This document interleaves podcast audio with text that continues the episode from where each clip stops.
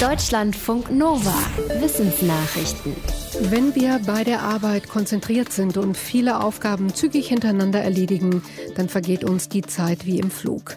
Forschende aus Mainz wollten wissen, ob es auch andersherum funktioniert, also ob wir besser arbeiten, wenn die Zeit schneller läuft. Um das herauszufinden, setzten die Wissenschaftler Testpersonen vor einen Bildschirm, auf dem die Zeit eingeblendet wurde und an dem sie Denkaufgaben lösen sollten. Im Laufe des Experimentes manipulierten die Forschenden die Uhren und ließen sie bei einer Testgruppe um 20 Prozent schneller laufen. Die Testpersonen merkten von der Manipulation nichts. Die Ergebnisse zeigten aber, dass diejenigen, deren Uhr schneller gelaufen war, besser gearbeitet hatten. Sie hatten mehr Aufgaben gelöst als unter normalen Bedingungen und auch ihre Hirnaktivität war erhöht in Bereichen, die für Arbeitsgedächtnis und Aufmerksamkeit zuständig sind.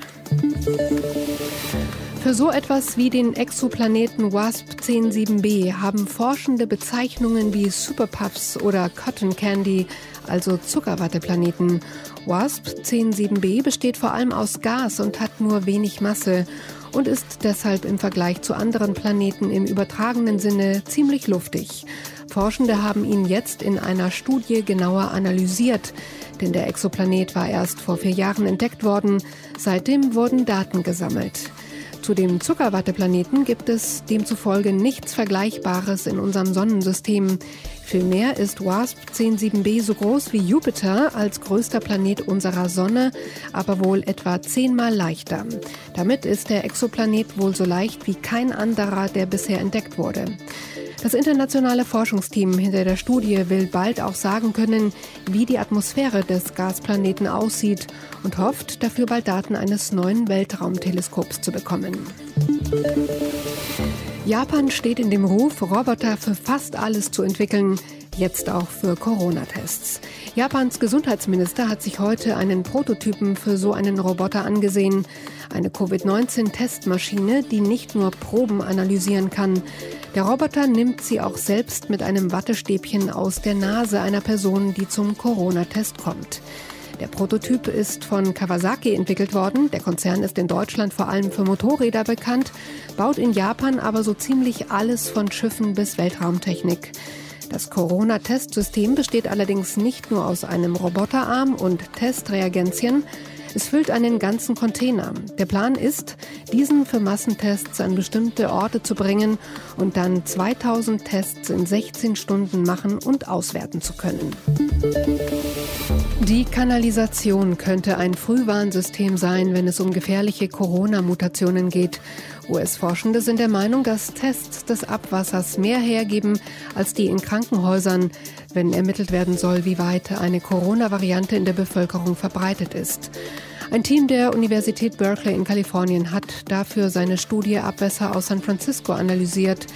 Dabei wiesen sie zum einen Corona-Varianten nach, die auch schon von Tests in Krankenhäusern der Region bekannt waren. Im Abwasser fanden sich zum anderen aber auch Spuren von Virusvarianten, die bis dahin noch nicht in San Francisco nachgewiesen worden waren, wohl aber in anderen Regionen. Schwarmintelligenz wurde nicht erst im Internetzeitalter erfunden, um das Wissen der Masse zu nutzen. Fische zum Beispiel koordinieren so schon lange gemeinsam ihre Bewegungen. Jeder Fisch orientiert sich am Nachbarn und so bewegt sich ein Schwarm völlig synchron fort. Forschende versuchen schon lange, auch Robotern so ein Schwarmverhalten beizubringen. Ein Team der Uni Harvard hat das jetzt geschafft. Ihre Robofische haben ebenfalls Flossen, um sich fortzubewegen, außerdem Augen, also Kameras zum Schauen und an den Robotern sind auch kleine LED-Leuchten angebracht. Die dienen den anderen Robofischen zur Orientierung. Bewegt sich ein Roboterfisch, wird die Bewegung dieser LEDs über die Kamera weitergemeldet, um passend dazu Abstand, Richtung und Kurs zu bestimmen. Im Versuch hat das laut den Forschenden so gut geklappt, dass ihr Roboterschwarm sich zusammenballen, auflockern und einen Kreis bilden konnte. Die Robofische könnten in Zukunft eingesetzt werden, schwer zugängliche Gegenden unter Wasser zu erforschen. Die Universität Oxford in Großbritannien hat die höchste Spende in ihrer Geschichte erhalten um Antibiotikaresistenzen zu erforschen. Die Uni hat mehr als 110 Millionen Euro von einem Chemieunternehmen bekommen.